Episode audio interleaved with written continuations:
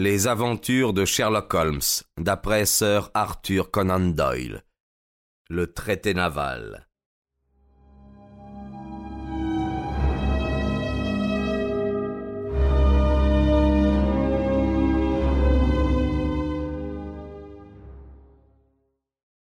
Elle expliqua qu'elle était la femme du gardien, que c'était elle qui faisait le ménage. Je lui donnai l'ordre de m'apporter du café.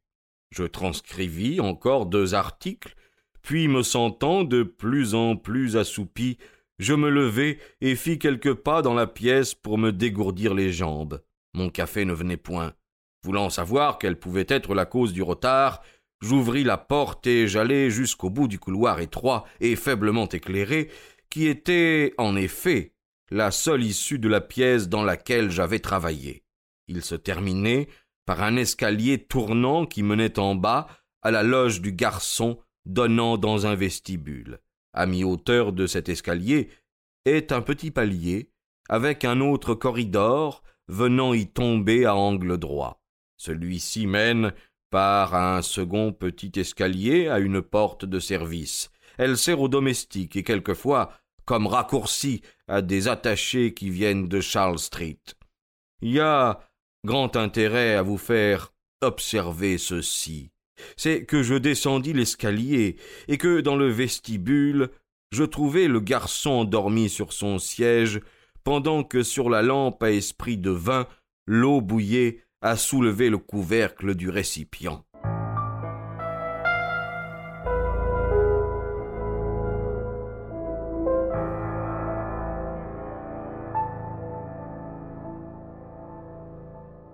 J'avais allongé le bras et j'allais secouer mon homme qui dormait encore profondément quand une sonnette au-dessus de sa tête retentit bruyamment il s'éveilla en sursaut.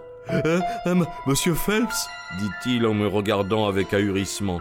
Oui, je suis descendu voir si mon café était prêt. Euh, j'étais, monsieur, en train de faire bouillir l'eau quand je me suis endormi. Il me regarda puis fixant la sonnette qui vibrait encore, ses yeux prirent une expression d'étonnant croissant. Mais si vous étiez ici, monsieur, qui donc a sonné? demanda-t-il. La sonnette? Quelle sonnette est-ce C'est la sonnette du cabinet dans lequel vous travaillez. Je restai figé sur place. Quelqu'un alors se trouvait donc dans cette pièce, sur la table de laquelle s'étalait mon précieux traité. Comme un fou, j'escaladai les marches. Je franchis le corridor. Personne dans le corridor, monsieur Holmes. Personne dans la pièce. Tout était exactement comme je l'avais laissé, si ce n'est que les papiers confiés à mes soins avaient été enlevés du pupitre sur lequel ils se trouvaient. La copie était là. L'original avait disparu.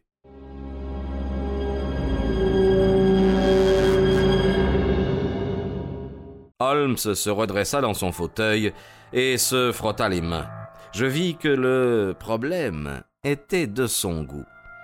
Et alors, euh, qu'avez-vous fait? murmura-t-il.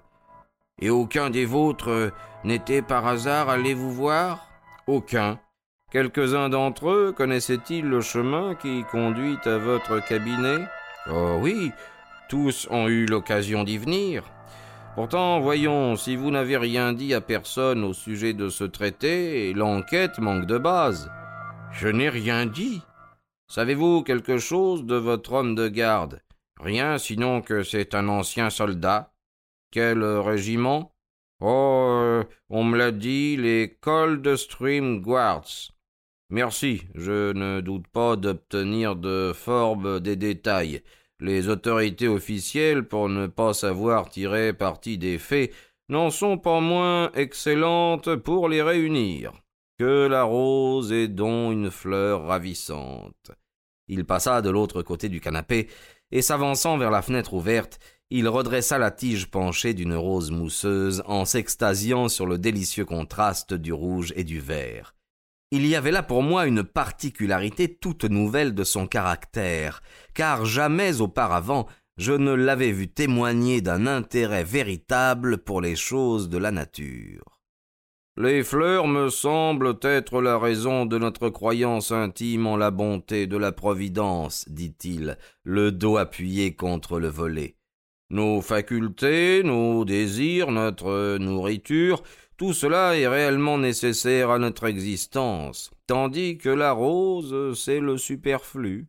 Son parfum, sa couleur et le charme, et non la condition de la vie. Il n'y a que la bonté qui donne le superflu, et c'est pourquoi je répète que les fleurs prouvent la magnificence du Créateur. Percy Phelps et son ami regardaient Holmes pendant ce discours. La surprise et la désillusion se lisaient sur leurs figures. Lui restait plongé dans sa rêverie, la rose mousseuse entre les doigts.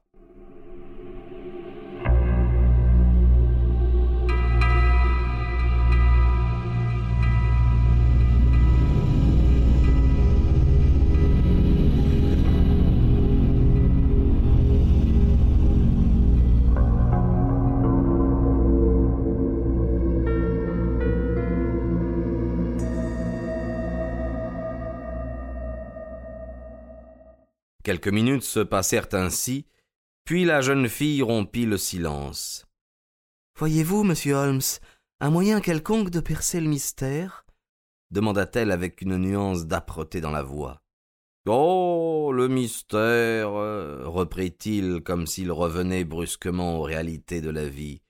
Il serait absurde de nier que l'affaire est très obscure et très compliquée, mais je vous promets que je vais l'étudier, et je vous ferai connaître les points qui m'auront frappé. Distinguez-vous une piste? Vous m'en avez fourni sept, mais il faut évidemment que je les contrôle avant de me prononcer sur leur valeur. Soupçonnez-vous quelqu'un? Je me soupçonne moi-même.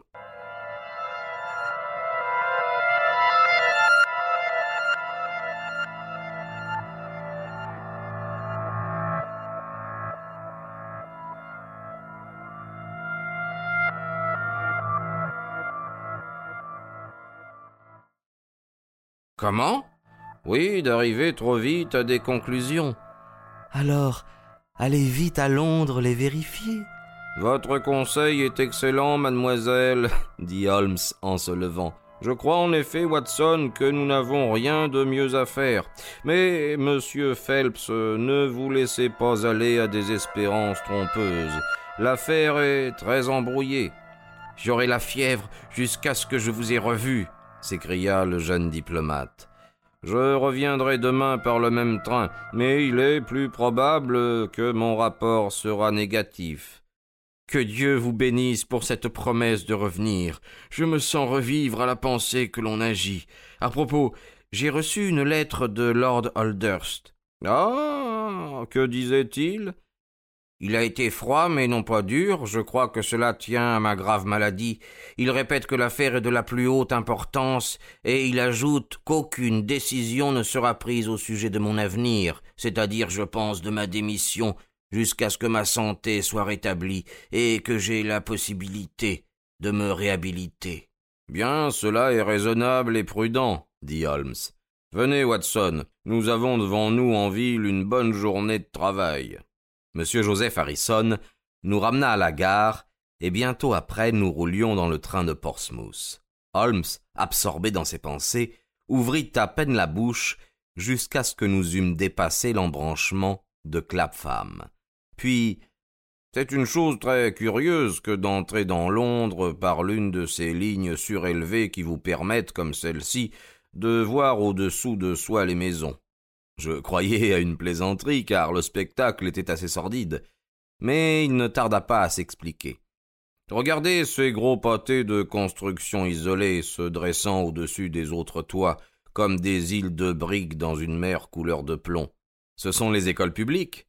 Des phares, mon garçon, les phares de l'avenir, autant de capsules contenant des centaines de petites graines brillantes desquelles naîtra l'Angleterre plus sage et meilleure de demain.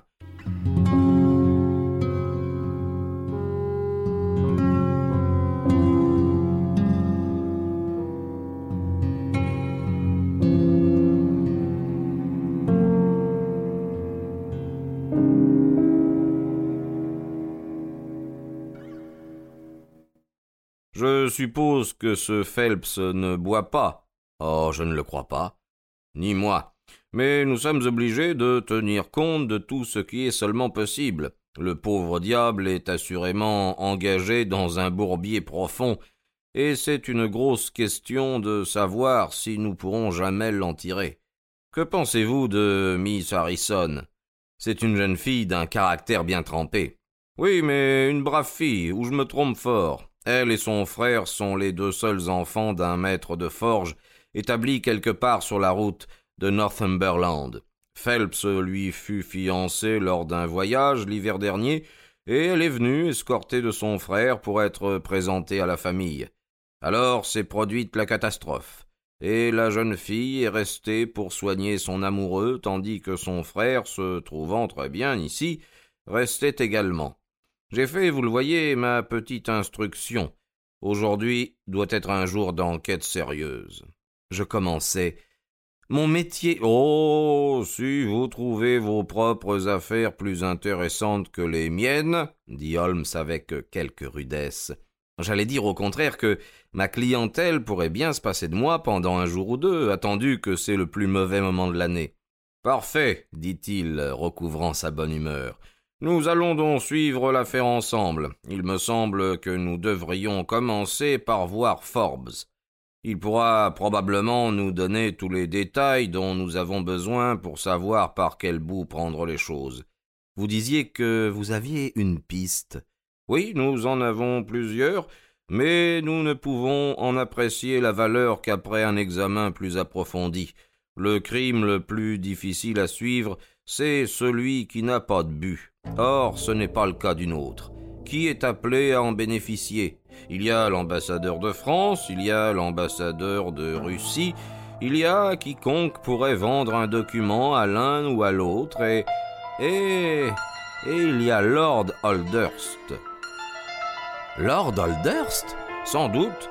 Il est des circonstances où un homme d'État peut ne pas regretter de voir un document détruit par accident, mais pas un homme d'État d'une réputation aussi intacte que Lord Holdhurst. La chose est possible cependant, et cela suffit pour qu'elle ne soit pas à négliger. Nous irons aujourd'hui chez le noble lord, et nous verrons ce qu'il a à nous dire.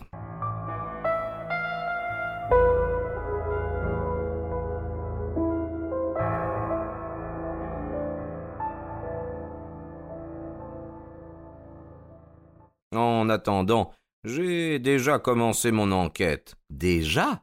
Oui, j'ai envoyé des dépêches de la station de Woking à chacun des journaux du soir de Londres. Cet avis paraîtra dans tous.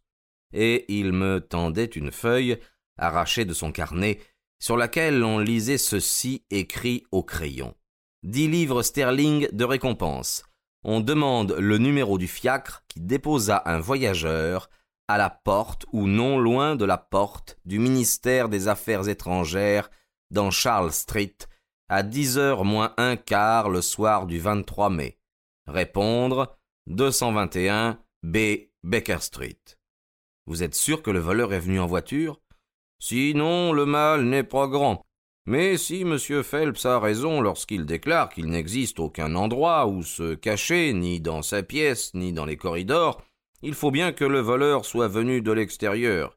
Si, étant venu du dehors par une nuit si pluvieuse, néanmoins il n'a pas laissé de traces d'humidité sur le linoléum qui a été examiné quelques minutes après son passage, il est très vraisemblable qu'il est venu en voiture. Oui, oui, je crois que nous pouvons avec assurance conclure à une voiture. En effet, cela paraît plausible. C'est l'une des pistes dont j'ai parlé.